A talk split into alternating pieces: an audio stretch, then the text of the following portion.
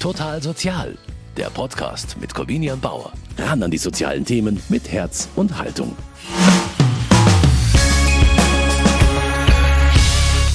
Es ist der Beruf, in dem durchschnittlich am längsten gearbeitet wird, Landwirt. Laut Bundesamt für Statistik arbeiten Bauern jede Woche rund 49 Stunden und damit im Durchschnitt fast 20 Prozent mehr als alle anderen Berufsgruppen. Klar, Kühe wollen halt auch am Wochenende und am Feiertag gemolken werden und auch die meisten anderen landwirtschaftlichen Tätigkeiten lassen sich nicht einfach im 9-to-5-Fenster erledigen. Bauer oder Bäuerin zu sein, ist eine absolute Vollzeittätigkeit. Eine Lebensaufgabe, kann man da fast sagen, der nahezu alles andere untergeordnet werden muss und die wenig Toleranzen für Ausfälle zulässt. Krankheit, Unfälle oder Schicksalsschläge können einen Hof von einem Tag auf den anderen in existenzielle Nöte stürzen. Und bei Total Sozial sprechen wir heute über eine Berufsgruppe, die genau das verhindern will.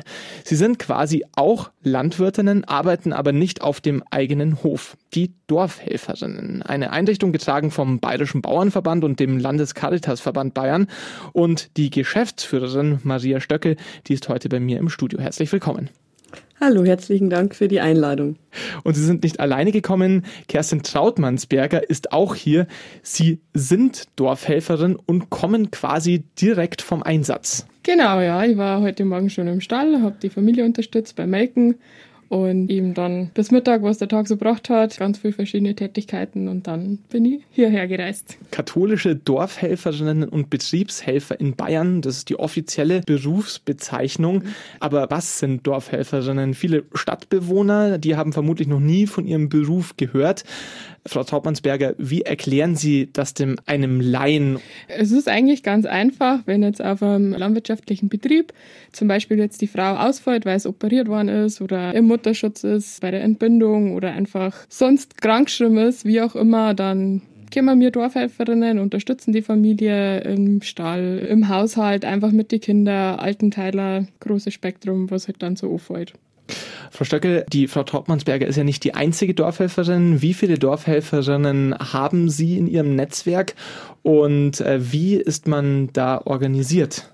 Wir beschäftigen bei der KDBH gut 100 Dorfhelferinnen und äh, circa 20 Hauswirtschafterinnen.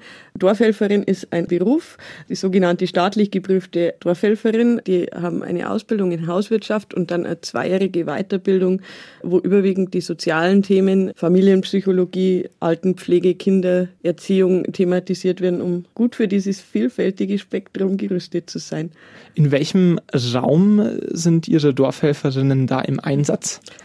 Die KDBH ist bayernweit organisiert. Vermittelt werden die Einsatzkräfte allerdings über die Maschinenringe in Bayern, weil es verschiedene Trägerschaften gibt und auch selbstständige Dorfhelferinnen und Betriebshelfer.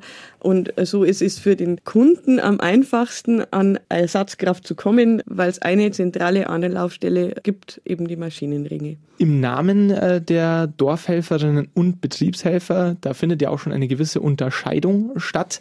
Frau Stöckel, können Sie mir ganz kurz mal erklären, wo der Unterschied liegt? Dorfhelferinnen und Dorfhelfer. Äh, bis jetzt gibt es keinen Dorfhelfer. Grundsätzlich steht der Beruf allerdings auch Männern offen.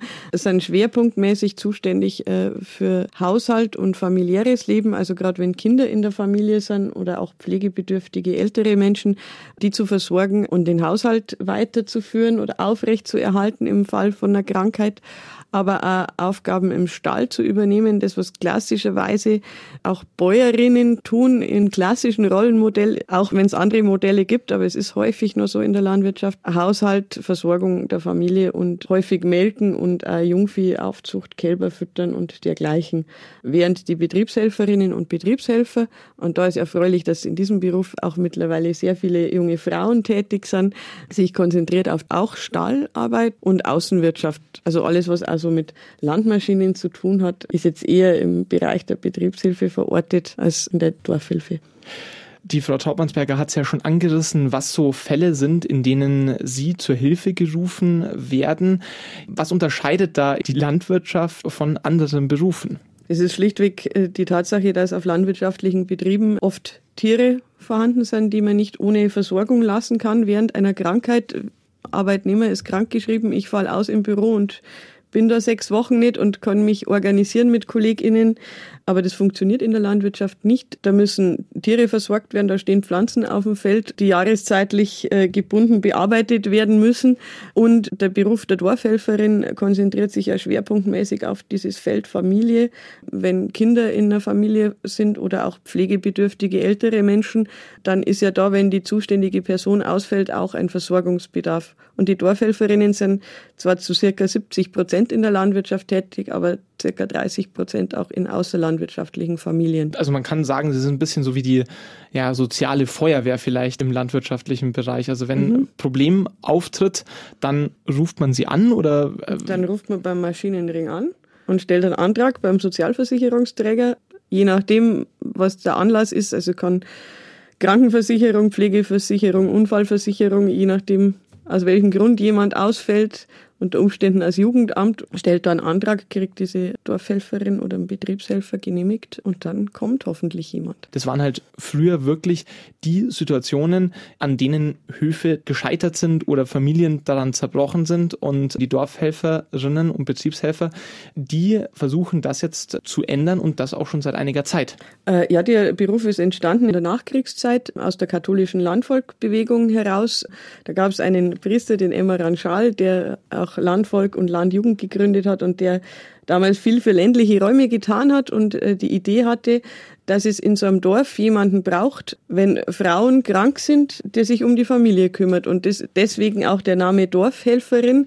Also die Idee im Hintergrund war, in jedem Dorf gibt es so eine Frau, die als Ersatzkraft in Familien und in der Nachkriegszeit waren ja die allermeisten Familien in ländlichen Räumen landwirtschaftliche Familien, einspringt, die Menschen, Tiere versorgt. Was macht denn da den landwirtschaftlichen Raum auch sozial ein bisschen gefährlicher, beziehungsweise was unterscheidet ihn da von der Stadt? Ich denke, Besonderheit sind die weiten Wege. Es sind immer größere Strecken zurückzulegen. Ähm, es ist eine soziale Infrastruktur nicht so dicht, es sind nicht alle Milieus überall gegeben, es, es gibt nicht genug Personen, die für, also ja, es ist, glaube ich, die, die Weitläufigkeit, die ländliche Räume überwiegend äh, unterscheidet von der Stadt. Frau Taubmannsberger, eine Krankheit oder ein Unfall, der hat in den meisten Fällen erst später Auswirkungen auf die berufliche Tätigkeit. In der Landwirtschaft ist es eben anders. Das hat auch die Konsequenz, dass Sie äh, vermutlich häufiger mal spontanere Einsätze haben. Wie stellen Sie sich auf nächste Einsätze ein? Es ist immer ein bisschen spontan, ja. Grundsätzlich hat man schon ein paar Wochen immer den gleichen Einsatz und wenn man einen hat, dann macht man den auch fertig, außer es, man kommt mit der Familie nicht klar oder sonst irgendwas, dann kann man auch wechseln. Manchmal weiß man sogar schon, wo man dann wieder hinkommt. Vielleicht hat man sogar ein paar Tage frei oder mal eine Woche frei, wie auch immer. Ähm, so geplante OPs sind immer ganz äh, leicht, weil das einfach man dann schon weiß. Da kann man dann auch davor mal nochmal hinfahren und sich das anschauen. Es gibt aber auch spontane Sachen, wie zum Beispiel der Bauer hat jetzt Vormittag einen Unfall und braucht halt dann bis spätestens nach der Hilfe. Klar, dann muss es schnell gehen. Aktuell aber haben Sie gesagt, sind Sie bei einem geplanten Einsatz in der Nähe von Dorfen bei der Familie Franzl. Bauer Klaus, der hat eine geplante Operation an der Schulter. Und Sie, Frau Taubmannsberger, sind da, um Bäuerin Brigitte Franzl zu unterstützen. Heute in der Früh waren Sie da schon im Stall und unsere total Sozialreporterin Pauline Erdmann hat Ihnen und Brigitte Franzl da bei ihrer Arbeit über die Schulter geschaut. kommen die neuen Kühe hier rein? Wie muss ich mir das denn vorstellen? Genau, also wir machen wir äh, hinten auf, da geht hinten automatisch das Dauer auf. Dann kann man äh, jede Kuh einzeln reinlassen, dann macht man hinten zu, putzt man es ab, melkt man es vor. Ähm, dann wird es angesteckt, dann wird es automatisch gemahlen und wenn es dann fertig ist, dann schauen wir, ob es wirklich klar ist. Und dann können wir es wieder auslassen und dann kommt die nächste. Und wie viele Kühe sind das jetzt, die jetzt heute Morgen hier schon gemolken worden sind? Ähm, um die 55. Wann hat denn heute Morgen dein Tag begonnen? Um dreiviertel sechs war ich da.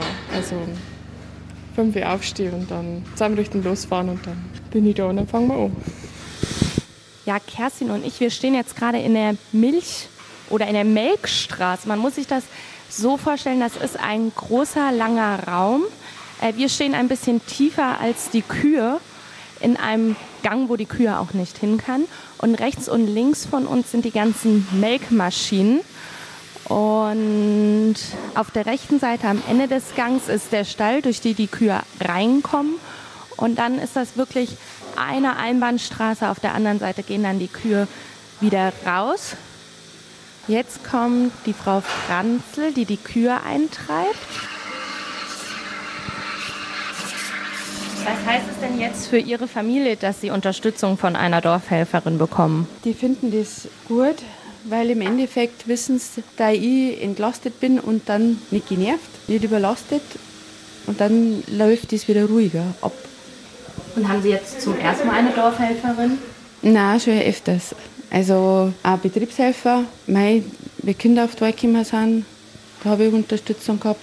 Das war super. Und ja, wenn halt einfach, wenn halt wieder ein Unfall ist oder wenn einer ins Krankenhaus muss. Also ist Ihnen die Entscheidung oder fällt es Ihnen nicht schwer, jemanden Fremden das quasi auf den Hof zu lassen, der dann unterstützt?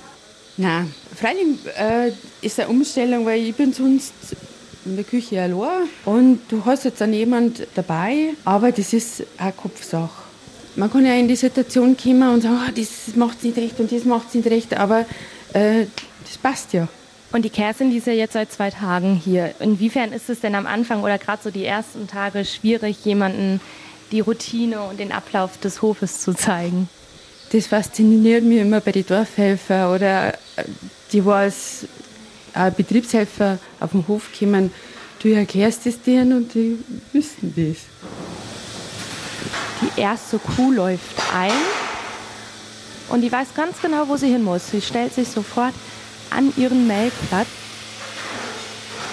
Kerstin, was machst du da jetzt gerade? Also jetzt da äh, mache ich die Zitzen einzeln vor, damit ich einfach sehe, wenn irgendwie Flocken drin waren oder dass ich einfach schaue, dass die Mülle sauber ist. Und wenn das einfach alles passt, dann stecke ich so. Jetzt hast du noch mal eine Anweisung bekommen und wir gehen gerade in einen Raum, in dem es ziemlich warm ist. Wo stehen wir hier gerade? Äh, also das ist der Tankraum, da steht der Milchtank erinnert. 3200 Liter gingen da rein. Ja, du hast jetzt gerade noch mal Anweisungen bekommen. Was Genau, ja.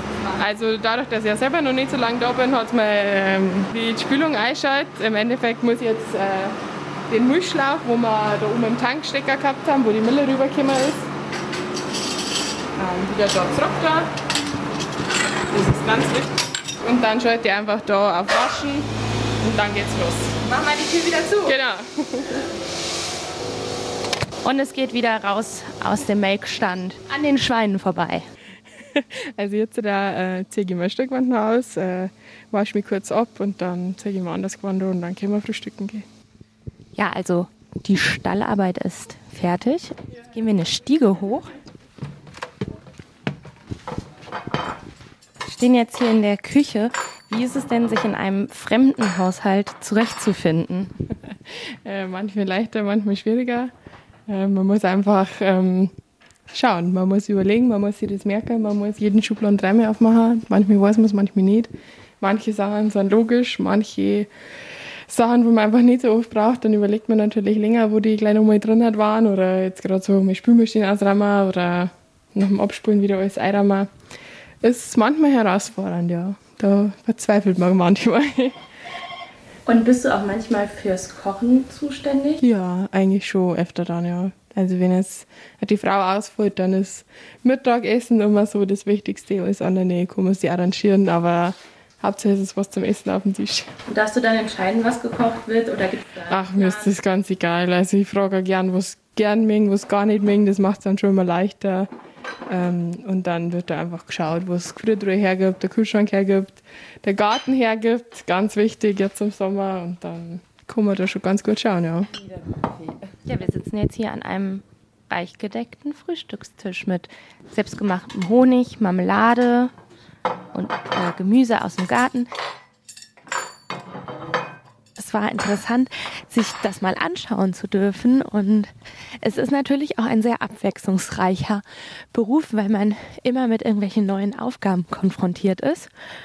Und da bin ich sehr dankbar, dass ich das erleben durfte. Pauline Erdmann aus Dorfen.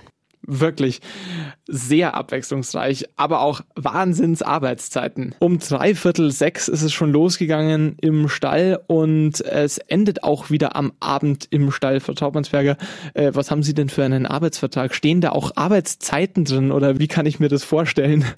Ja, also grundsätzlich ist halt einfach so mit den Viecher, die brauchen halt in der Früh und Nacht äh, eine Versorgung, das Meicher, das Kalbi voran, das Füttern, einfach das Beobachten und Ding und das ist einfach unser Beruf, unser Job, das wissen wir und das gehört dazu. Also aber es unterscheidet sich einfach von den meisten anderen Berufen, wo man sich denkt, oh, ich gehe um neun ins Büro, ich gehe um fünf nach Hause und dann ist Feierabend. So ist Ihr Beruf ja einfach nicht aufgebaut. Genau, ja, es ist immer was anderes. Wenn ich jetzt in der Früh nach den Stöbern bin ich unterm Doktor heim, kann halt da irgendwas machen oder wenn ich dann mittags über bei der Familie bin, dann bin ich halt dafür wann anders daheim. Also da muss man immer ein bisschen flexibel sein und spontan und dann kriegt man das eigentlich ganz gut hin.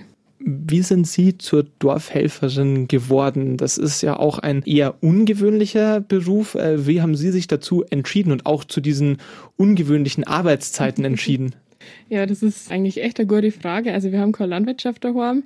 Das wundert dann immer jeden, weil so als Privatperson weiß man es jetzt vielleicht auch nicht unbedingt, dass es eine Dorfhelferin gibt. Ich wollte aber schon immer irgendwas äh, köchenmäßig oder so hauswirtschaftmäßig was machen. Dann habe ich mich immer für die Ausbildung zur Hauswirtschafterin entschieden. Ähm, da war mir aber dann schnell klar, dass ich da noch irgendwas dazu machen will, weil mir das einfach äh, ja dann nicht so ganz gut gefallen hat oder einfach ich gesagt habe, das mag ich dann doch nicht machen. Und dann erfahrt man halt, was man sonst noch so machen kann. Und dann hat mich eigentlich Dorfhelferin dann ziemlich stark interessiert, habe verschiedene Praktikum gemacht, habe mir das angeschaut. Ja, und dann habe ich das einfach mal gemacht und äh, es macht Spaß. Dorfhelferin, das klingt erstmal wie so eine sehr allgemeine Bezeichnung, aber es ist ja eine ganz konkrete Berufsbezeichnung. Und die Frau Taubmannsberger hat ja schon angeschnitten, welche einzelnen Ausbildungsabschnitte das beinhaltet. Aber Frau Steckel, vielleicht können Sie es auch nochmal im Detail erklären. Wie werde ich von jemandem, der sich wie die Frau Taubmannsberger für einen landwirtschaftlichen oder einen hauswirtschaftlichen Beruf interessiert, zu einer Dorfhelferin? Der Zugangsvoraussetzung für die Weiterbildung zur Dorfhelferin ist tatsächlich eine abgeschlossene Ausbildung in der Hauswirtschaft. Die kann man äh, als schulische Ausbildung machen oder auch als äh, duale Lehre. Und Träger dieser Ausbildung ist das Bayerische Landwirtschaftsministerium. Und es geht dann in zwei Etappen, diese Weiterbildung. Äh, zuerst an der Landwirtschaftsschule in Pfaffenhofen an der Ilm gibt es ein Internat, wo überwiegend nochmal hauswirtschaftliche Schwerpunkte Ausbildungsgegenstand sind. Und der zweite Ausbildungsstandort ist dann in der katholischen Fachschule für Dorfhelferinnen und Dorfhelfer in Neuburg an der Donau. Da ist, sind wir auch Schulträger, ist in Zusammenarbeit mit der Stiftung St. Johannes. Und da sind dann die sozialen Themen, also was es in der Familie gibt, von der Säuglingspflege über Familienpsychologie, Kinderbeschäftigung, Altenpflege, Krankenpflege. Ähm, also das ist angegliedert an eine Pflegeschule und hat überwiegend diese sozialen Schwerpunkte. Also ein sehr, sehr umfangreicher Job, der irgendwie auch ein bisschen das landwirtschaftliche Leben oder das bäuerliche Leben widerspiegelt. Das ist eben eine Verflechtung von privatem, familiären Leben und Tätigkeit in der Landwirtschaft auf dem Hof. Und das mhm. spiegelt sich dann auch in der Ausbildung für die Dorfhelferinnen äh, wieder. Wir versuchen schon in der Ausbildung den Auszubildenden möglichst breiten Koffer an Handwerkszeug mit auf den Weg zu geben. Also es gehört ein Tierhaltungskurs dazu, es sind unterschiedliche Praktika bei einer Hebamme, äh, in einem Krankenhaus, in alten Einrichtungen, in einer Behinderteneinrichtung, um da möglichst viele Facetten auch zu sehen. Ausführliches landwirtschaftliches Betriebspraktikum, bevor es losgeht, schon ein Großhaushaltspraktikum, also wirklich sehr bunt und breit. Und wir versuchen natürlich auch als äh, sozialer Arbeitgeber da zu sein und äh, die MitarbeiterInnen äh, weiterzubilden. Also wir haben also für alle Mitarbeiterinnen bei uns ist eine dreitägige Fortbildung im Jahr verpflichtend mit unterschiedlichsten Themen und vor allem, wo man auch im kollegialen Austausch, weil das muss man schon auch sagen, es ist schon ein bisschen ein Einzelkämpferberuf. Das ist nicht so, wie wir gehen täglich ins Büro und treffen da Kolleginnen und Kollegen, sondern man ist viel alleine unterwegs und äh, da schauen wir schon, dass wir auch den kollegialen Austausch zwischen den Dorfhelferinnen fördern weil das voneinander lernen, aber auch das sich mal auskotzen können, weil es ist sicher nicht in jeder Familie so toll, da sehr wertvoll ist. Was sind da so Herausforderungen, denen man da auch begegnet, wenn man eben in so einem facettenreichen Beruf aber auch so eng an eine Familie randrückt, die man ja davor vielleicht nicht kennt, die einen eigenen Hof hat und bestimmt auch sehr eigene Vorstellungen davon hat, wie dieser Hof und dieser Haushalt geführt zu werden hat. Und dann kommt man da rein als externe Person und soll der Familie helfen. Das kann ich mir vorstellen, dass das nicht immer ganz frei von Konflikten oder nicht, zumindest nicht ganz frei äh, von Herausforderungen für Sie ist, Frau Schaubansberger. Ja, man muss sich schon auf die Familie einlassen. Also klar, ähm, es ist wirklich immer so, die haben eine Ansprüche, aber man muss die halt auch erstmal herausfinden und die wissen. Und vielleicht sagen sie es nicht unbedingt oder ähm, man muss halt dann da raten oder so. Es dauert halt meistens ein paar Tage, bis man halt alles so drin hat, bis man weiß, wie das so ist, bis die, worauf die Familie besonders viel Wert legt oder einfach, wo ihre Interessen sind, wie man es am besten richtig macht und so. Und dann läuft es ganz gut. Was sind da so klassische ich sage jetzt halt mal, Stolpersteine, wenn man in so einer Familie ist? Also zum Beispiel im Stall ist immer so, jeder macht es anders, jeder möchte seine Tier anders. Die einen machen es vor, machen es gar nicht vor, die anderen äh, putzen es ab mit Eiterwolle, irgendwelche Handtücher, wo es haben, wo es Arme hernehmen, äh, öfter hernehmen, ähm, erst vorher, dann sauber machen oder andersrum da schaut man dann einfach, wie sie es machen, weil dann ist so richtig, so sind es die Viecher auch gewohnt und wenn die das so wollen, dann macht man das einfach so. Man will ja auch, dass der Betrieb so weiterläuft und da muss man sich einfach dann drauf einlassen. In den meisten Fällen sind solche Einsätze, haben was mit einer Krankheit mhm. zu tun, haben was mit einem geplanten Ausfall zu tun, aber sie bieten ihre Hilfe natürlich auch in Extremsituationen an, wenn es auch zu einem Schicksalsschlag in der Familie kommt.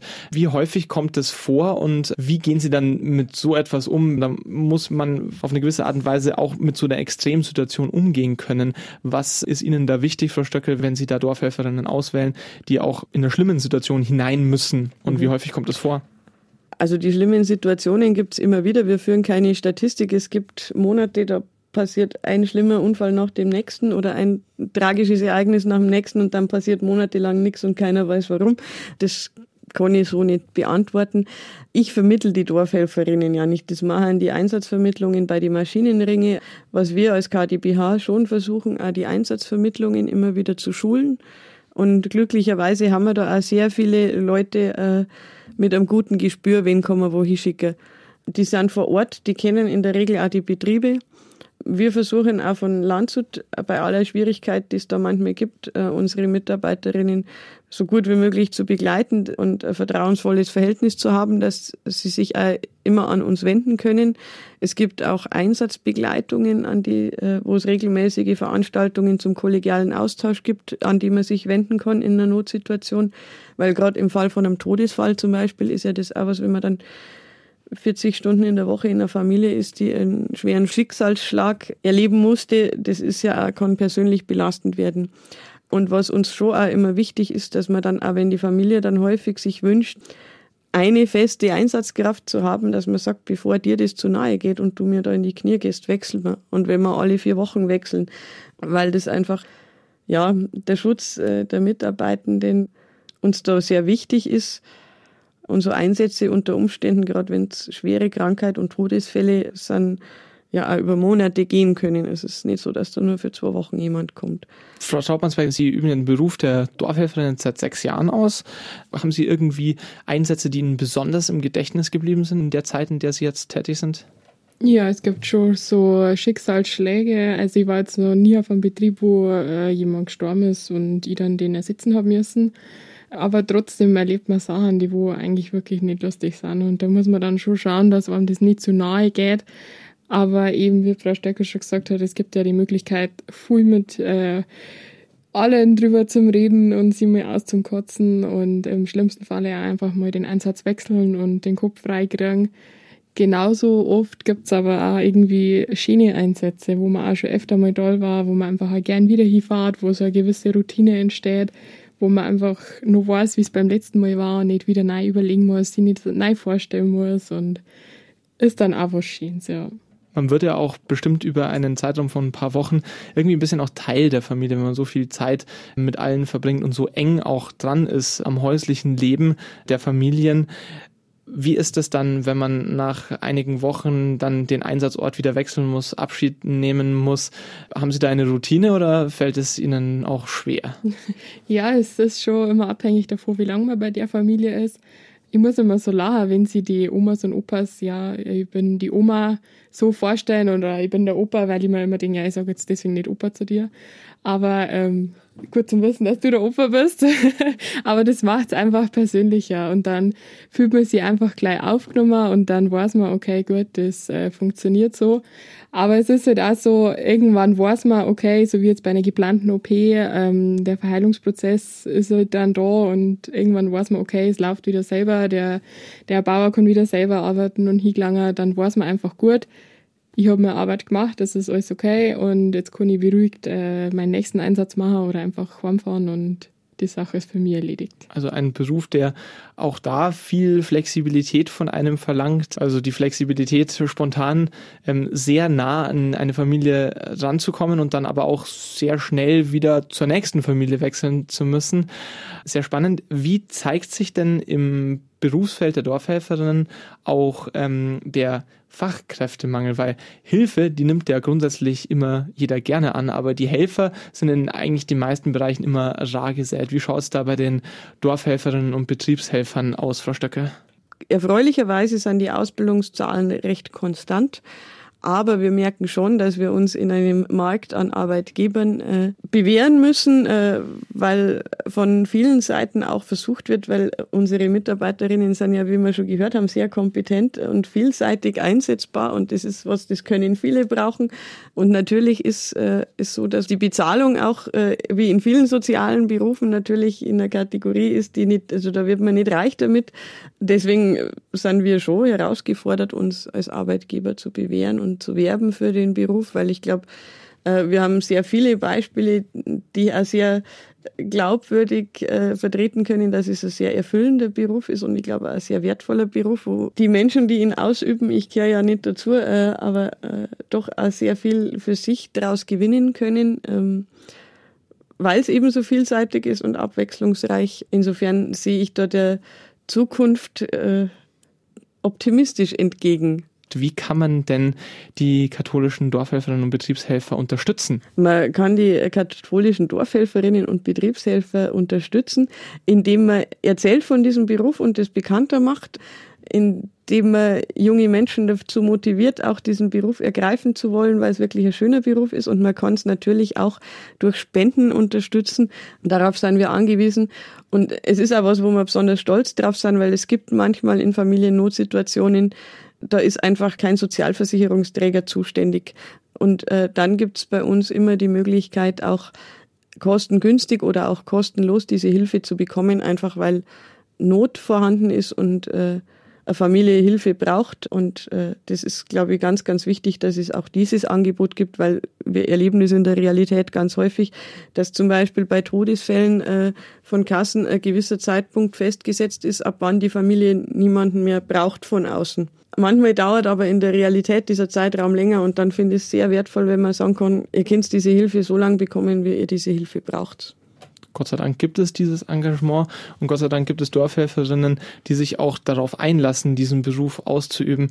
Frau Trautmannsberger, das letzte Wort äh, gehört jetzt Ihnen. Äh, wenn sich jetzt äh, junge Frauen oder auch junge Männer, von denen es ja momentan noch nicht so viele oder um nicht zu sagen keinen in diesem Beruf in Bayern gibt, mit dem Gedanken tragen, Dorfhelferin oder Dorfhelfer zu werden, was würden Sie demjenigen denn mit auf den Weg geben? Also ich muss sagen, ich stehe wirklich äh jeden Tag in der Früh gern auf und weiß, äh, wenn ich in die Arbeit fahre, ich mache einfach was Gutes. Auch wenn es vielleicht dann am Sonntag oder am Feiertag mal nicht so ganz so leicht ist, aufzustehen, aber einfach spätestens nach der Störarbeit weiß man, man hat was Gutes gemacht, man hat die Leute man hat die Viecher einfach versorgt und man muss sich da einfach keine Gedanken machen. Und das ist einfach das Schöne äh, an dem Beruf, warum ich mir das, glaube ich, ausgesucht habe.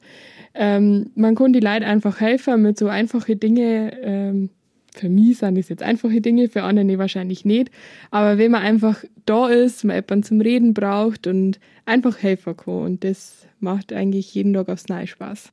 Ein spannender Einblick in die Arbeit der katholischen Dorfhelferinnen und Betriebshelfer in Bayern, den Sie mir da heute gegeben haben. Ich bedanke mich ganz herzlich bei Ihnen, äh, Frau Stöckel und Frau Taubmannsberger und wünsche Ihnen für Ihre weitere Arbeit natürlich alles Gute. Und damit kommen wir ans Ende dieser Folge von Total Sozial. Und wenn Sie auch in Zukunft keine Folge mehr verpassen wollen und hinter die Kulissen der sozialen Verbände im Erzbistum München und Freising schauen wollen, dann abonnieren Sie Total Sozial einfach beim Streamingdienst Ihrer Wahl. Ich sage herzlichen Dank fürs Zuhören und bis zum nächsten Mal. Total Sozial, ein Podcast vom katholischen Medienhaus St. Michaelsbund, produziert vom Münchner Kirchenradio.